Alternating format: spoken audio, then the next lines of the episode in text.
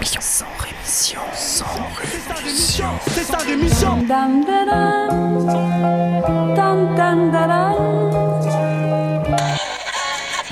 de mon sang rémission. Des médias en masse, leur discours fout des audits. Tu parles du bruit et des odeurs, les plus polis parlent d'exotiques. Équipe d'acharnés sans rémission, pourquoi on se calmerait? On vit pas dans des palmes.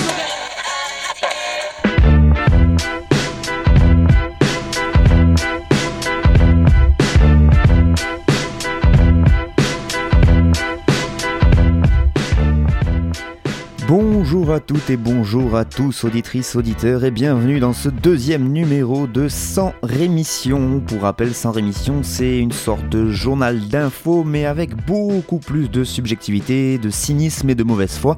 C'est assez simple comme définition finalement. Au programme cette semaine dans Sans Rémission, on va parler du Togo, du Proche-Orient avec quelques infos sur Israël et Palestine, ainsi que des Jeux Olympiques et des grands messes sportives en général. Au niveau national, on parlera du record du monde d'avalage de couleuvres en cours euh, par Nicolas Hulot et il est en passe de battre ce record, donc on va le féliciter. Et on reviendra évidemment sur le procès dit du quai de Valmy et sur ses dommages collatéraux. On parlera de tout ça, mais par contre on va éviter de parler de tout un tas de choses dont vous êtes déjà sûrement au courant grâce aux différents journaux que vous écoutez, que vous lisez ou que vous regardez à longueur de journée. Et donc je, ne je commencerai pardon, en ne vous parlant pas de François Ruffin. Alors là je sais que je vais prendre un risque de me faire défoncer par 95% des auditeurs et des auditrices de Radio Escapade, mais c'est pas grave, je prends le risque. Donc pas un mot sur François Ruffin, alias le Robin des Bois de Picardie, qui jeudi dernier, lors d'un meeting de lutte organisé au Havre suite aux manifestations contre les réformes de la loi travail, a déclaré qu'il n'était pas intimement convaincu par la version de la famille d'Adama Traoré qui, a été, qui, je vous rappelle, est mort tué des mains de la gendarmerie. Tout ça sous les yeux et dans les oreilles de euh, Assa Traoré, donc la sœur d'Adama Traoré. Il a déclaré croire en l'enquête d'abord. Alors voilà, je pense que j'ai pas beaucoup besoin d'en rajouter pour ceux qui suivent un peu les histoires. Ça suffira. Allez, pas un mot sur le projet de loi de finances 2018 porté par le gouvernement et l'ONG de lutte contre la pauvreté Oxfam qui a publié lundi dernier un rapport critique sur ce projet de loi de finances, rapport d'Oxfam intitulé, tenez-vous bien, Réforme fiscale, les pauvres en paient l'impôt cassé. Vous avez capté le... Bref, s'ils sont aussi bons en jeu de mots qu'en rapport, euh, la pauvreté a de beaux jours devant elle. Mais bon, il y a quand même des trucs intéressants dedans, euh, dans ce rapport de l'Oxfam. En effet, on y apprend que les ménages, les 10% plus riches, bénéficieront d'une hausse de revenus au moins 18 fois plus importante que les 10% les plus pauvres, alors même que ces 10% les plus riches, tenez-vous bien, possèdent déjà 56% des richesses nationales. Bref, rien de très nouveau sous le soleil capitaliste, hein, les pauvres sont de plus en plus pauvres, les riches de plus en plus riches, mais ça fait toujours bien de le souligner, et puis euh, si ça permet à Oxfam de faire des super jeux de mots comme euh, ceux qu'ils ont fait euh, sur ce titre de, rapport, c'est déjà pas mal. Je ne vous parlerai pas non plus de BNP Paribas et de l'information judiciaire qui a été ouverte contre la banque française. Donc BNP Paribas qui est accusée de complicité de génocide et de crimes contre l'humanité. Quand même, elle est soupçonnée d'avoir contribué au financement d'un achat illégal d'armes à destination du Rwanda en 1994, un peu comme ce que fait la France au Yémen en ce moment, ou ce qu'elle avait fait en Afrique du Sud, du Sud lors de l'apartheid, j'en ai parlé dans la première émission, mais bon, ça c'est juste les mauvaises langues qui diront ça. Je ne vous parlerai pas non plus de Michel Lusseau, président du Conseil supérieur des programmes à l'éducation nationale, qui a annoncé sa démission mardi dernier. Il déclare, pour se justifier, Je démissionne pour envoyer un message au ministre, au ministère et à tous ceux que l'éducation intéresse pour essayer d'arrêter le jeu qui est lancé depuis quelques semaines, qui consiste à agiter des sujets et à satisfaire les bas instincts d'une clientèle politique. Je pense que l'éducation vaut mieux. Bim Allez, pas un mot non plus sur Aulnay-sous, Aulnay-sous-Bois dans le 93, où après l'affaire Théo, eh bien c'est une nouvelle possible bavure policière qui a un peu enflammé cette banlieue du 93. À l'origine de détention, la mort de Yacine, jeune homme de 24 ans qui a été retrouvé mort dans une cave d'un immeuble donc de ce quartier. Il serait mort d'une overdose, mais ses amis et ses proches restent très perplexes quant aux circonstances du décès. Ils demandent une nouvelle autopsie. Et puisqu'on parle de bavure, on continue avec euh, cette fois dans l'Essonne 91, euh, l'IGPN, la police des polices, qui a été saisie d'une affaire après qu'un homme de 26 ans ait perdu un œil suite à un tir de flashball lors d'affrontements avec la police. Ça se passait à Vigneux-sur-Seine. Si le policier dit avoir réagi à une menace, la famille de la victime, elle, estime que le tir n'était pas justifié et dénonce donc une bavure, une de plus. D'ailleurs, on va rester dans les bavures, mais cette fois de l'autre côté de l'Atlantique, pour savoir ce qui se passe un peu du côté des États-Unis, et les policiers américains qui vraiment essayent de battre des records de conneries à chaque fois, c'est assez édifiant. En effet, à la recherche d'un homme qui avait pris la fuite après un accident de la circulation, ils se sont rendus à son domicile. Là, ils se retrouvent face au fils de ce dernier, fils qui se trouvait sourd et muet pas de bol. Des témoins qui ont assisté à la scène ont raconté qu'ils ont tenté de prévenir la police pour leur dire que bah, ce jeune homme était sourd et muet en leur criant qu'il ne pouvait pas entendre les ordres qu'il lui donnait. Bah ouais, mais bon, à un moment donné, il faut faire le job, et comme il répondait pas aux injonctions de la police, eh bien, un des keufs lui a tiré dessus avec un taser avant que son collègue sorte carrément son arme de service et le tue. Voilà, il n'y a pas à dire quand même, jusque dans les bavures, les quinries, ils sont meilleurs que nous. Et sur les déclarations de leur président aussi, ils sont vraiment très forts. Alors je vous rappelle qu'il y a toute l'histoire avec la Corée du Nord où il a récemment déclaré qu'il allait purement et simplement raser la Corée du Nord des cartes géographiques. Mais bon, comme l'autre en face, il s'amuse aussi avec euh, le vocabulaire, je pense qu'ils peuvent s'amuser tous les deux comme ça pendant un petit bout de temps. Mais sinon, au niveau de la politique intérieure, l'ami Trump, il est quand même balèze aussi.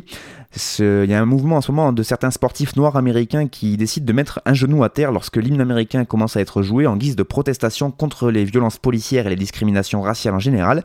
Eh bien, Trump n'a rien trouvé de mieux que de déclarer dans un meeting public qu'il fallait, je cite, virer ces fils de pute du terrain. Voilà, voilà. Hein. Lui, on, pour apaiser les tensions, on peut toujours compter sur lui. Sinon, dans le monde, eh ben, rien sur le Brésil, où la justice vient d'autoriser les psychologues à proposer des thérapies de réorientation sexuelle pour les homosexuels. Voilà, une décision de la justice fédérale qui a, heureusement, j'ai envie de dire, provoqué une forte polémique entre les défenseurs des droits LGBT et les conservateurs du pays. Des manifestations, d'ailleurs, contre cette décision judiciaire ont eu lieu un peu partout dans le Brésil le week-end dernier. Et enfin, puisqu'on est en Amérique du Sud, on va y rester pour cette dernière info dont je ne vous parlerai pas. Donc euh, rien sur les voisins argentins euh, où une petite fille est morte euh, après avoir mangé une mandarine truffée de pesticides. Et oui, elle est morte après avoir sobé une dose mortelle de carbofurane ou carbofuran, je sais pas comment ça se prononce, commercialisé par la marque Furadan ou Furadan, qui est un pesticide pourtant interdit même en Argentine selon la justice qui a du coup ouvert une enquête, donc une petite fille qui est morte, je vous le rappelle, après avoir mangé une mandarine. On est quand même tombé bien bas.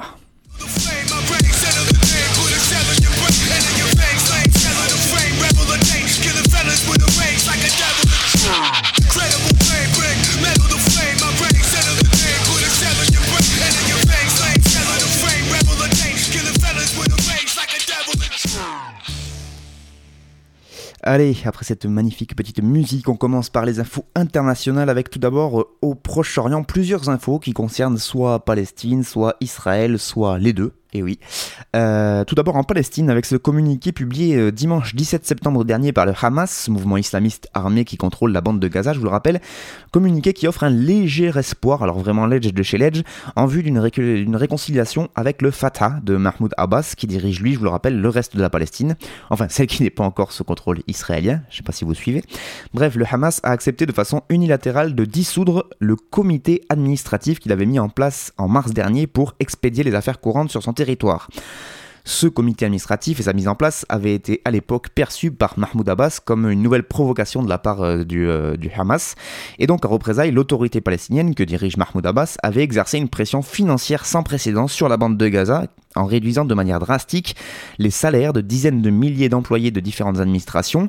La première victime de ces mesures est évidemment la population civile, qui est pourtant déjà soumise soumise pardon, au blocus égyptien et israélien. Et si du coup l'autorité palestinienne en rajoute une couche, ça commence à faire beaucoup.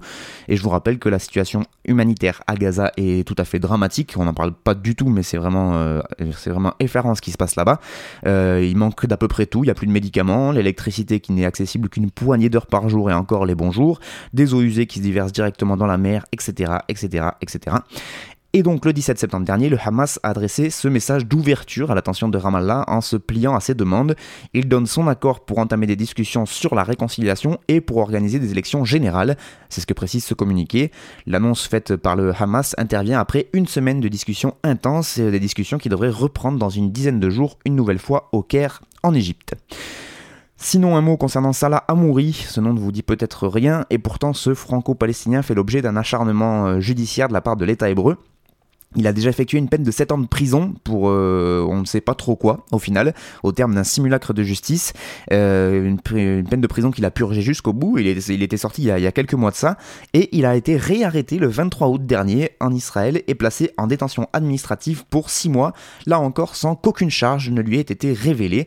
Il y a pas mal d'assauts qui soutiennent la cause et je vais pas m'étendre sur le sujet, vous tapez Salah Amouri sur n'importe quel moteur de recherche, vous tomberez sur son histoire.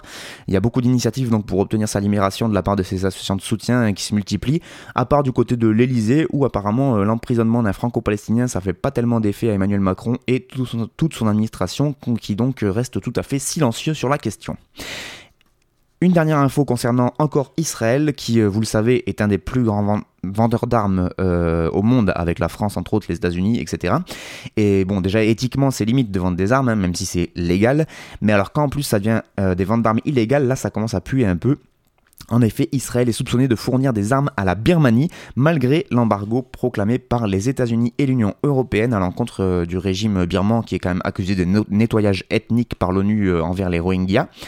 En effet, depuis 2010, l'État hébreu aurait vendu à la Birmanie une centaine de chars, d'armes de poing et de fusils mitrailleurs, ainsi qu'au moins une vedette de patrouille navale, comme quoi la France n'a pas le monopole des ventes d'armes dégueulasses.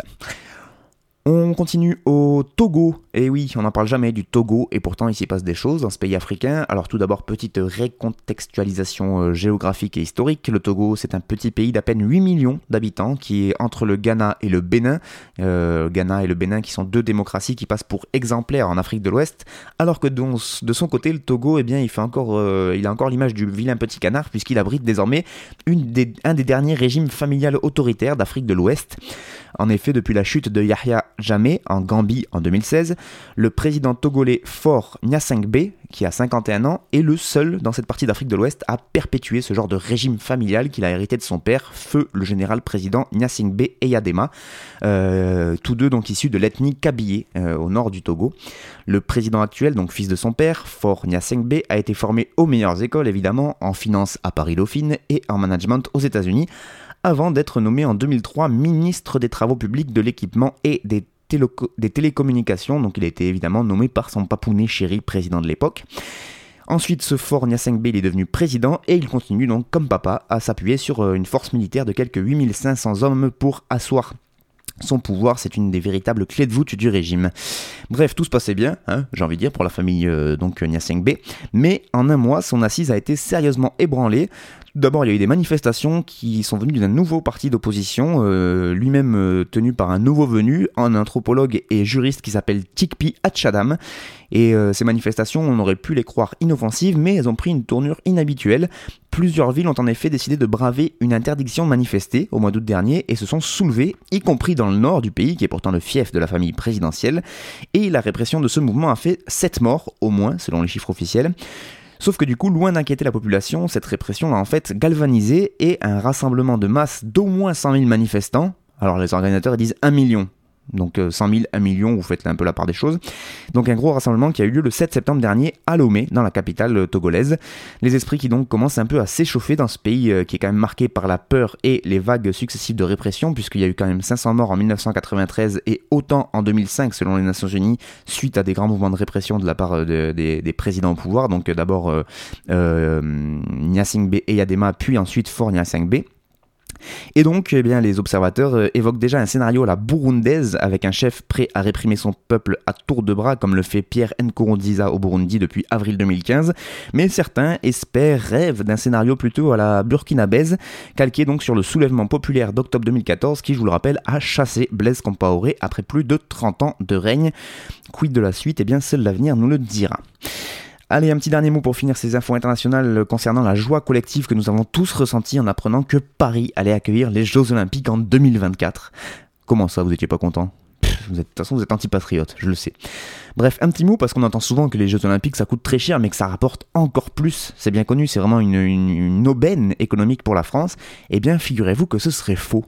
Incroyable, hein En effet, malgré des chiffres mirobolants annoncés, eh bien, en regardant plus en détail, on se rend compte que les grandes compétitions sportives internationales, quelles qu'elles soient, n'ont pratiquement jamais rapporté d'argent. Elles n'ont jamais vraiment été bénéficiaires et elles n'ont jamais soutenu l'emploi durable. Appliqué au domaine du football, mais étayé par de nombreux exemples sportifs, il y a une étude des économistes Bastien Dru et Richard Duhahutois qui est parue dans leur livre Science Social Football Club et qui viennent illustrer euh, euh, ce postulat de départ. En effet, selon eux, premièrement, les effets mis en avant a priori ne sont pratiquement jamais constatés a posteriori. C'est-à-dire qu'on dit beaucoup de choses avant, mais en fait après ça se vérifie rarement. Alors certes qu'il s'agit d'une Coupe du Monde ou des JO, on assiste à un regain de croissance à l'instant T de l'événement, durant toute la durée de la compétition, mais les impacts sont minimes et ne se répercutent pas sur les autres strates de l'économie nationale. Ils expliquent aussi que la plupart des rapports oublie ce que les économistes appellent les effets de substitution et les effets d'éviction. Par exemple, sur le marché touristique, les événements sportifs attirent du monde, mais font fuir aussi beaucoup de personnes. Et oui, il y en a un qui veulent pas se retrouver avec la foule de supporters à moitié euh, je vais pas dire la suite. Et donc par exemple la Coupe du Monde 2014 et les JO 2016 qui ont tous les deux eu lieu au Brésil n'ont fait ni augmenter ni diminuer les chiffres du tourisme. Donc c'est faux de dire qu'il va y avoir un afflux de touristes, c'est complètement faux. Enfin le dernier élément est celui du coût de ces événements. Si l'on se réfère à l'histoire des Jeux Olympiques, les coûts prévus lors du dépôt de dossier de candidature sont pratiquement toujours dépassés et souvent de façon spectaculaire. En effet, on a un économiste du sport qui s'appelle Vladimir Andreev qui a notamment montré que le taux moyen de dépassement euh, des coûts des JO depuis 68 en moyenne, en moyenne, tenez-vous bien, était de plus 167%. C'est-à-dire qu'en fait, quand on nous annonce un chiffre euh, pour euh, combien ça va coûter les JO, eh bien en moyenne, c'est 167% de plus que ce qui est annoncé. On se croirait quasiment euh, dans les coûts d'un EPR à Flamanville.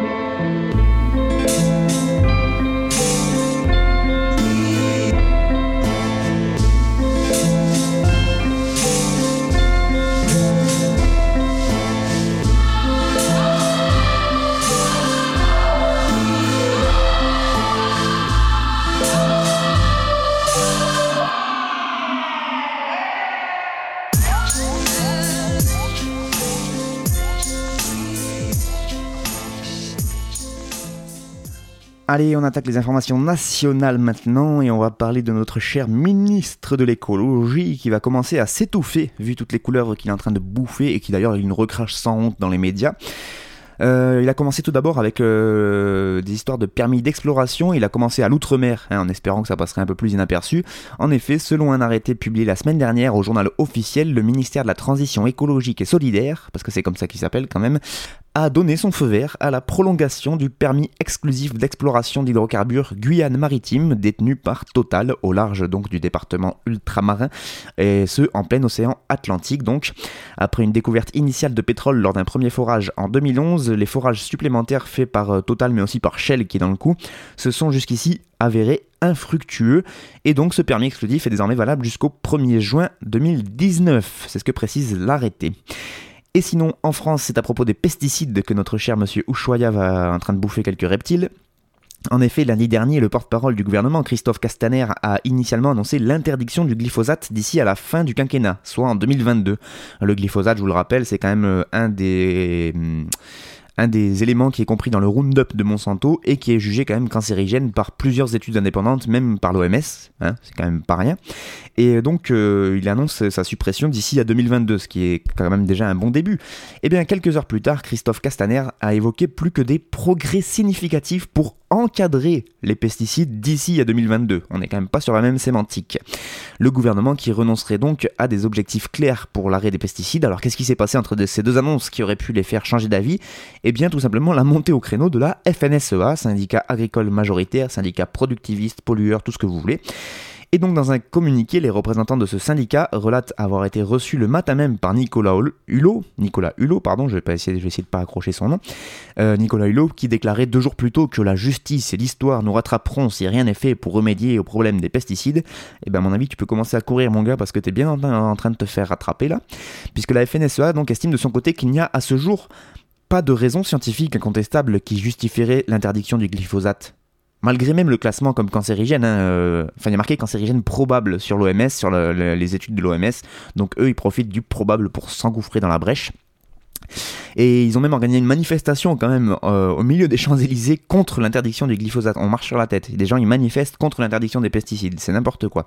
Du coup, Édouard Philippe, euh, notre cher Premier ministre, a demandé à Nicolas Hulot et au ministre de l'Agriculture Stéphane Travers, je cite, de lui présenter les conditions d'un plan de sortie du glyphosate compte tenu de l'état de la recherche et des alternatives disponibles pour les agriculteurs. Donc déjà ça, ça veut dire que suffit de dire qu'il n'y a pas d'alternative au glyphosate, ce qui est euh, peut-être probable, j'en sais rien, je ne me suis pas renseigné sur le cours des pesticides, mais du coup ça leur permet de, de prendre quand même de grosses pincettes.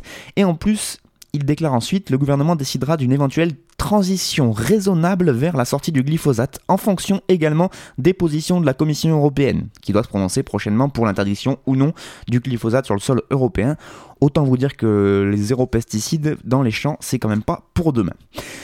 Allez, on continue, on finit avec, euh, parce que ça va être une longue page là sur ce procès très politique qui est en train de se tenir euh, devant la 14e chambre du tribunal correctionnel de Paris. Euh, l'affaire du quai de Valmy, comme on l'a appelé. Les faits remontent, je vous le rappelle, une dernière fois au 18 mai 2016, en plein mouvement contre la loi travail et où les violences policières font rage. Euh, plus de 1000 blessés quand même côté manifestants, hein, et encore c'est ceux qui sont recensés par Amnesty International, donc ça veut dire qu'il y en a sûrement beaucoup d'autres qui ne se sont pas fait recenser. Donc voilà, dans ce contexte euh, tout à fait sympathique, souvenez-vous, une poignée de policiers appelle à un rassemblement place de la République contre la haine anti-flic.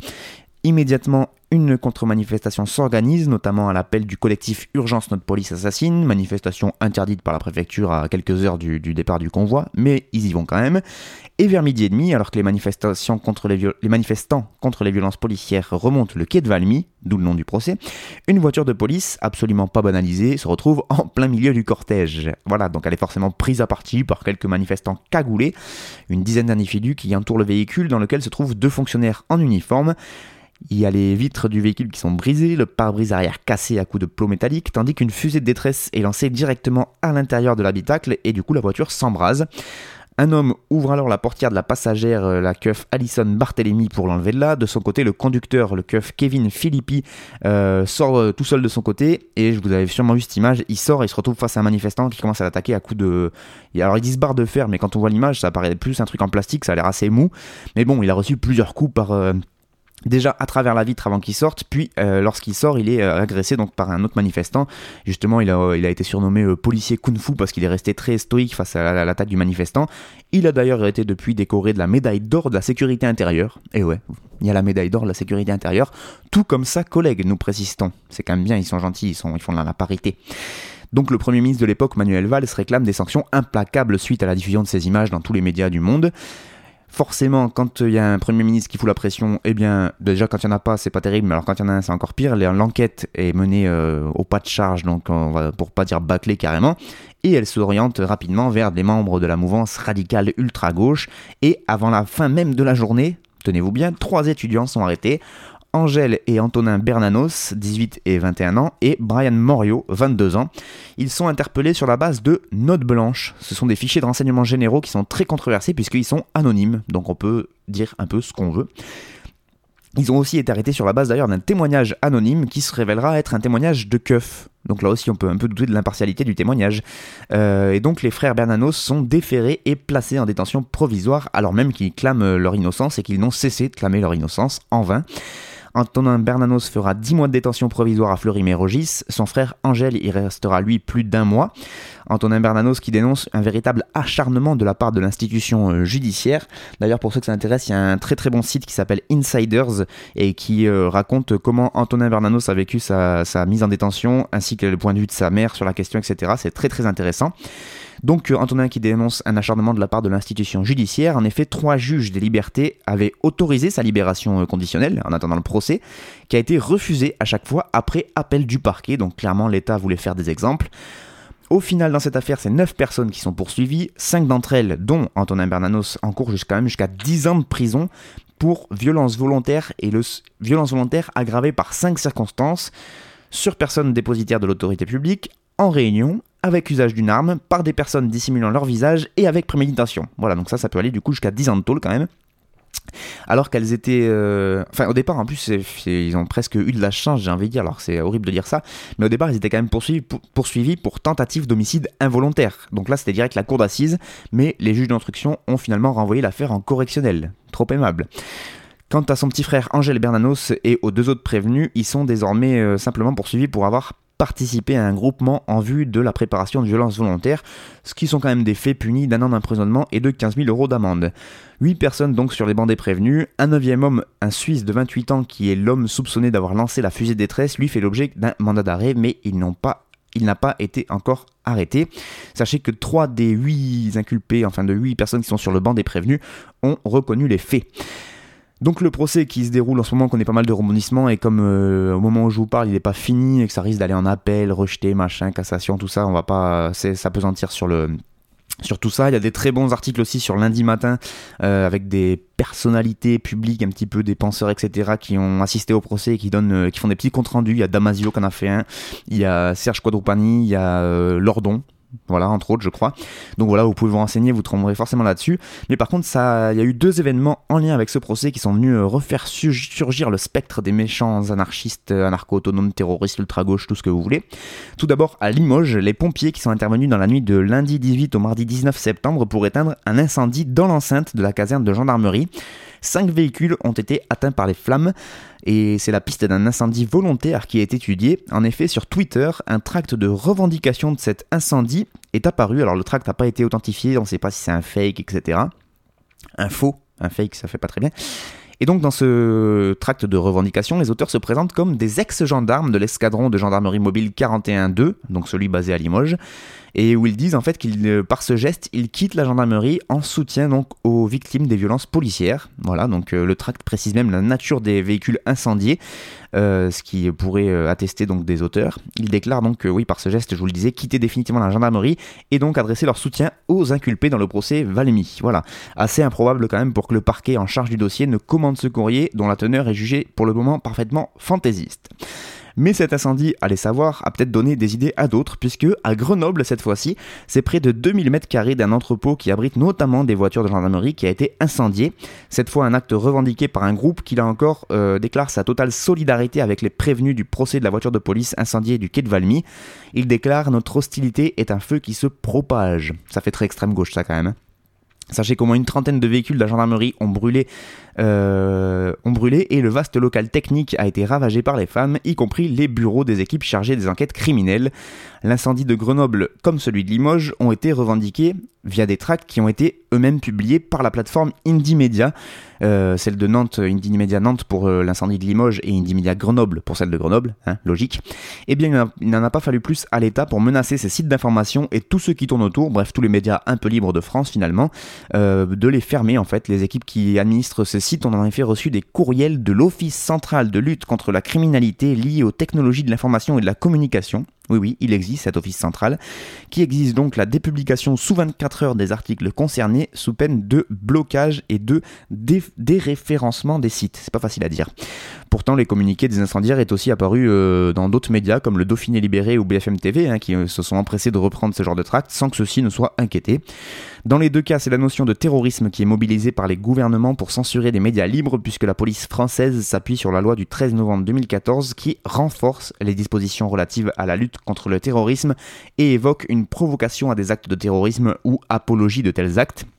C'est ce qui est déclaré dans un communiqué sur Indie Media. Alors que les notions de terrorisme et de provocation ne sont pas définies, la loi française permet depuis février 2015 de faire disparaître des sites ou des textes sans recours au juge sur simple requête de l'administration policière. Les deux sites visés par les menaces des autorités ont décidé de retirer le communiqué de revendication incriminé. Les collectifs de modération de chacun des deux sites s'en expliquent d'ailleurs dans deux textes distincts que vous pouvez retrouver sur leur site, donc Indie Media Nantes et Indie Media Grenoble. Ils finissent leur déclaration, euh, donc ces sites Indie Media, en disant Depuis des années, les sites du réseau Indie Media permettent entre autres de rendre visible la nature politique d'action directe. Cette nouvelle attaque contre les médias libres vise à faire taire les oppositions politiques radicales et à criminaliser les collectifs et individus qui communiqueraient sur leurs objectifs politiques sans le prisme déformant des médias traditionnels. Cette attaque est aussi à, rapprocher des perquisitions qui ont visé cette semaine les militants antinucléaires de Bure, leurs ordinateurs ainsi que la photocopieuse qui leur servit qui leur servait à imprimer des tracts a été saisi par les gendarmes. Tous les moyens semblent être mobilisés pour réprimer l'expression autonome des mouvements de lutte. Voilà, je vous encourage fortement à aller faire un tour sur ces euh, différents sites et vous renseigner donc sur cette affaire euh, non, seulement du quai de Valmy, mais aussi donc sur cette espèce de censure qui est en train de tomber sur la plupart euh, des sites un peu militants et libres de France.